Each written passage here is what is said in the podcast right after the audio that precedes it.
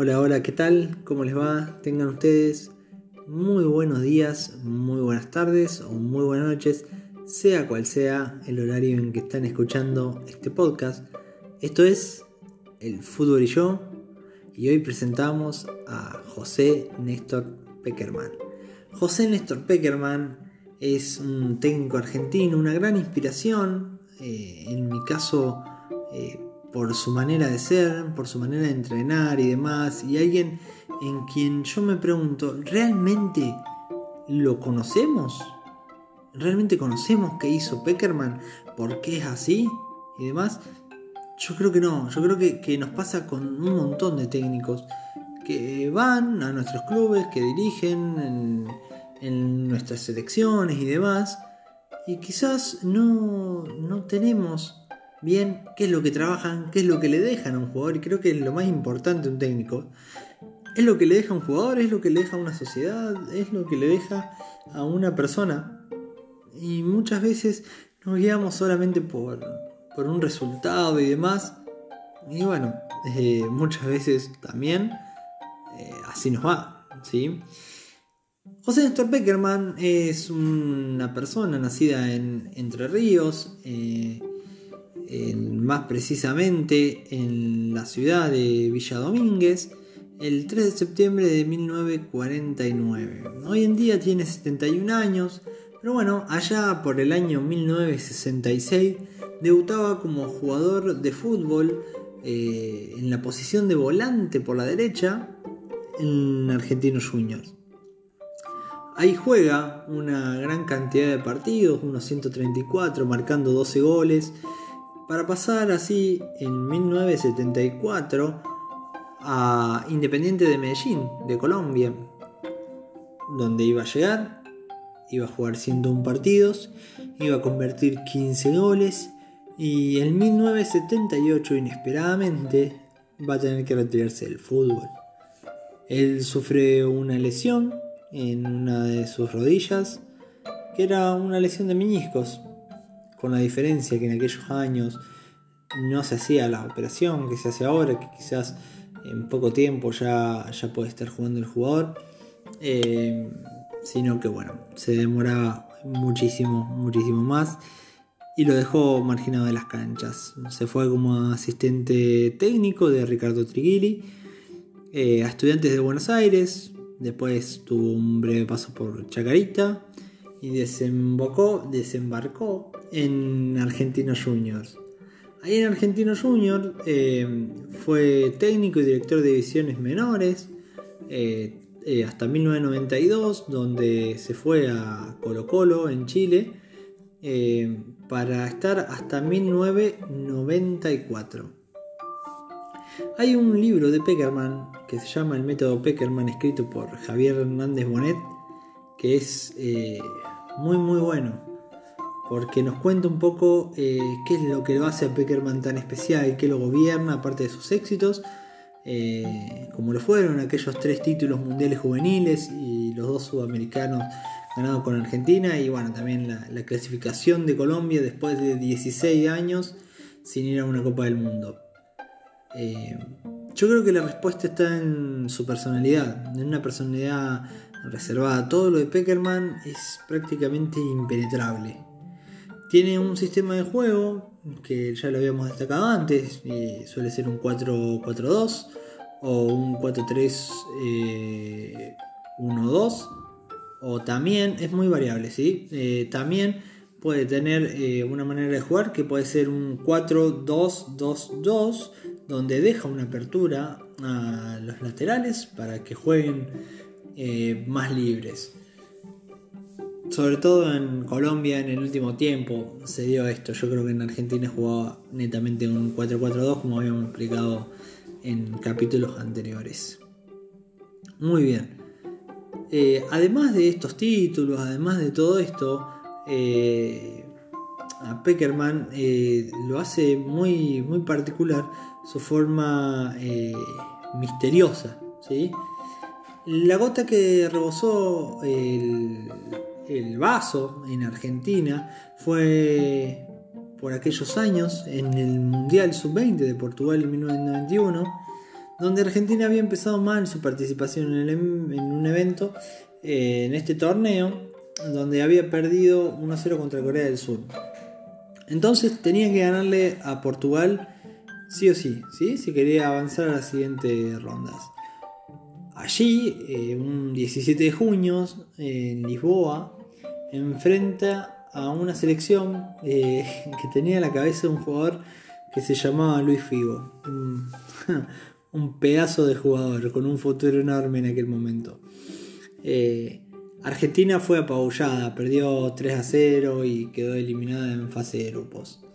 Era una señal de que algo muy malo eh, estaba ocurriendo en nuestro país, en nuestras inferiores y demás. En ese momento, eh, Schneider derriba con mala intención a Gil y tres minutos después Baceda le, le pega a Luis Figo un puntapié y se creó un juego violento, eh, hubo expulsados como París eh, y demás, todo antes del primer tiempo, en el complemento eh, también se, se, agarraron de nuevo, otro expulsado más como Maximiliano Pellegrino, un descontrol donde hubo violencia y ahí ya estuvo el público y comenzó a tirar cosas al terreno de juego y demás.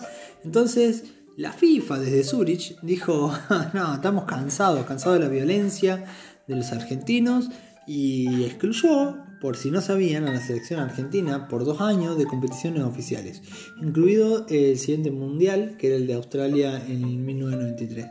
En ese momento dirigía la selección argentina Merlo en las divisiones inferiores, eh, quien renuncia, obviamente, y ya Rondona en esa época, bueno, empieza a recibir diferentes postulados. Uno de los, de los más eh, apuntados por todo era Jorge Grifa y el otro era Grigol. Eh, aunque aparece nuestro, nuestro hombre hoy, ¿sí? aparece una estrategia planteada por Peckerman que contrastaba con las demás, porque según él, la reconstrucción debía arrancar por descontaminar las elecciones juveniles. Es decir, había influencia de dirigentes, había influencia de los clubes, tenía que hacer una educación, ¿sí? Como uno de sus principales valores. Así, en unas eh, ocho hojas, algo muy mínimo, que, iban en, totalmente en contra del centenar de páginas detalladas que habían presentado eh, sus, sus contrincantes, digamos, con, eh, ¿cómo se dice? contendientes. Eh, Beckerman logra con un lenguaje sencillo convencer a, Grondona de lo que proponía. Así plasmó su pensamiento, que era la independencia y el juego limpio. ¿sí? Así fue como fue el Mundial de Qatar y allí se coronó campeón Argentina por encima de Brasil, donde vencieron 2 a 0 en una eh, gran final el 28 de abril de 1995.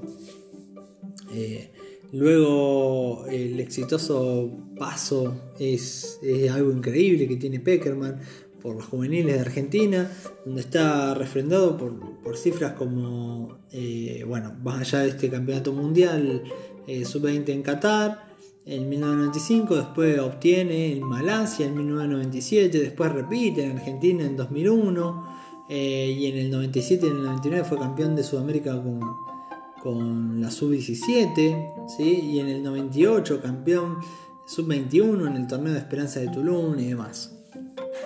Eh, Malasia, bueno, para mí Malasia es uno de los más recordados. Eh, no, no por que lo haya visto y demás lo haya seguido, pero sí porque después con el tiempo eh, pude ver el torneo prácticamente completo y muchísimos partidos y los jugadores que había y demás, a ver un Cucho Cambiazo, eh, ver a Aymar, a Riquelme y demás, o también eh, en Argentina 2001, donde bueno, se vio un D'Alessandro, un Saviola, un Colochini, grandísimos también jugadores. Peckerman es un técnico que inculcaba a los padres, además de los chicos, a que no, no, no nos tienen que obligar a sus hijos a practicar deportes que no les gusten, que no les reprochen las derrotas, que entiendan el comportamiento de los árbitros y que no actúen de una forma inadecuada si se encuentran de un público hostil. Impuso una vocería única con, con los dirigentes del fútbol, tanto colombiano como argentino. ¿sí? El último paso por Colombia creó una revolución total. Es más, el autor del libro que les recomendé hace un rato eh, es un colombiano y, la verdad que es muy lindo, es fácil de leer y demás, es muy recomendable también para entender un poco.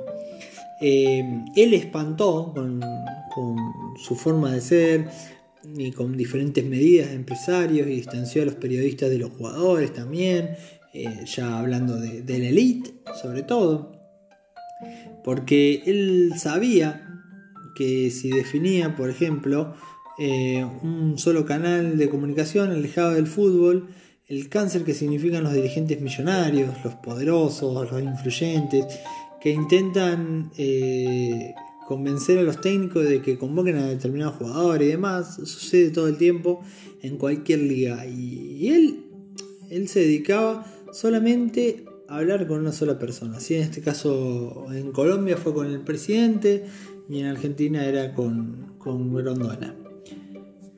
Dentro de todo su palmarés y demás, encontramos en Peckerman, eh, para mí, uno de los descubridores de Messi. ¿sí? Cuando él estaba en Leganés trabajando como director de las inferiores, eh, él levanta el teléfono, llama a Hugo Tocali y le comenta que había un chico que era excepcional y que había que llevarlo sí o sí a Argentina. Eh, y bueno, ese chico era Messi, porque lo estaban seduciendo desde la selección española. Y bueno, ahí aparece Rondona en todo su esplendor y organiza un torneo amistoso con chicos de chicos paraguayos que viven en Argentina y demás. Y lo hace oficial, entonces Messi puede jugar para Argentina y así fue como como él debuta y mete un gol en ese partido, creo que ganó 8 a 0 Argentina, fue eh, un poco payasesco todo, pero bueno, así fue como Messi llega y desembarca en la selección argentina en, las inferiores. Eh, otra característica de su ojo, de su buena forma de ver jugadores, es darle a James Rodríguez la 10 en Colombia y darle, ponerlo como emblema y llevarlo como el jugador estrella que logró así que nada más y nada menos eh, James llegue al Real Madrid en su momento, ¿no? A cumplir uno de sus sueños. James siempre contaba que su sueño era jugar en el Real Madrid y bueno, José fue eh, gran hacedor de esto para James. Un detallista. Yo creo que la mayoría de los técnicos que a mí particularmente me gustan son detallistas. Eh, por sus anécdotas y vos decís, wow, sí, se le prendió la lámpara de una manera excepcional. A ver, eh, siendo entrenador de Colombia, cuando tenían que viajar a, Venezuela, por lo general los jugadores estaban descompuestos y, y él entonces tomó la decisión de llevar a un cocinero, a un chef, a Venezuela y que le diera su comida, llevaron el agua desde Colombia y demás para que sus jugadores estén bien y bueno, fue espectacular porque ganaron. La importancia del color de los botines que tenían que ser oscuros para que a la hora de hacer una falta no, sea un golpe muy espectacular y demás. Eh, comprobado, ¿sí? porque a la visión eh, de, los, de los árbitros está esto de, de que si tiene unos botines por ahí de colores y demás, se ve una patada y el golpe de vista es mucho más espectacular. Y también las medias blancas, ¿sí? en la selección Colombia, si se fijan ustedes, eh, la selección Colombia no usa medias blancas hasta que llega Peckerman, estaba usando medias azules. Y esto era para, bueno, para crear este espectáculo que era eh, el recibir una patada en vez de dar, eh, o un full y demás.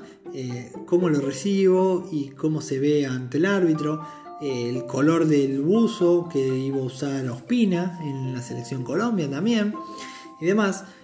Hospedarse en hoteles para no tener molestias eh, con el público local cuando visitaba otros países, como le pasó en Argentina, que se fue a Cardales, ¿sí? el hotel que por lo general utiliza eh, River o también Boca.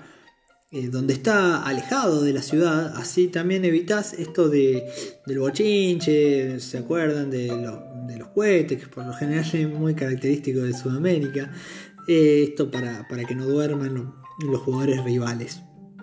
Eh, otra característica, otro detallito, otra anécdota que podemos contar es esta de tener a la selección Colombia eh, sin jugar, un par de amistosos en época de traspaso y demás, porque corrían riesgo de, una lesión y también servía para inculcar una idea, eh, lo cual generaba mucha molestia en, en, todos, ¿no? Porque, a ver, sobre que no puedes ver a tu selección seguida, cuando puedes jugar, el técnico decide que no se juegue para ir a entrenar. ¿Por qué? Bueno, él lo explica, él lo explica y después eh, hay una gran verdad y es que la calla a partir de los resultados, si él no obtiene resultados, no iba a, poder eh, trasladar esto, ¿sí? no podía eh, por ahí tener tanta predominio por, en sus decisiones. ¿sí? Gerardo Salorio, preparador físico de la selección argentina en su momento, cuenta cómo, era el plan que consistía en revolucionar el fútbol argentino cuando José eh, dirigía las inferiores. Y era buscar a los jugadores casa por casa, timbre por timbre, no levantar el teléfono. No levantar el teléfono. Tenían que ir a verlos. Iban, lo veían unos siete partidos, o sea, siete veces al mismo jugador, y ahí empezaron a tirar opiniones entre el cuerpo técnico y decidían. Bueno, así descubrieron a Pablo Aymar. A ver, a Pablo Aymar jugaba en, Estudiantes de Río Cuarto cuando lo convoca José. Tiene mucha credibilidad, incluye a Marcelo Rofe, eh, a un psicólogo en un cuerpo técnico. No es el primero en incluirlo, pero sí es uno de, los primeros, ¿sí? es un pionero en la inclusión de un psicólogo en un cuerpo técnico. Eh, y después eh, yo creo que para, para ir finalizando y demás, leerles una pequeña anécdota que tiene eh, Peckerman eh, con Riquelme. ¿sí? La cuenta el profesor Salorio y dice así: José agarra el pizarrón y empieza a explicar. Pero alguien le dice que falta una ficha y él responde: Sí. Eh, Tomá, Román. Se la da a Riquelme y dice: Ponete de lo que vos quieras jugar. Eh, Román le dice: No, José, ¿cómo, ¿cómo voy a poner de lo que yo quiera? Entonces José le responde, sí, en este campeonato jugaste de lo que quisiste. ¿Querés de arquero? Te pongo de arquero. ¿Querés de 3? De 3, de 2, te pongo de 9, te pongo de 10, de lo que vos quieras. Pero jugás en una posición que yo sepa. Porque jugaste en la posición que querés y no fue como la mona. Por lo tanto, ponete en una posición que a nosotros nos rinda. Fue una discusión de 5 minutos. Bien, sin levantar la voz, hasta que Román dice, no José, póngame de lo que usted quiera. Bueno, dice, entonces te voy a poner 5 metros arriba del doble 5 y ahí empezás a jugar. Fuimos campeones y ganamos todos los partidos. Ese es Peckerman. Señoras y señores, esto fue todo por hoy. Mi nombre es Mariano. Recuerden nuevamente seguirnos en nuestras redes sociales, el Futbolillo 20 en Instagram, el Futbolillo 20 en YouTube Tengan una muy pero muy linda semana. Nos veremos. Será hasta la próxima. Chao.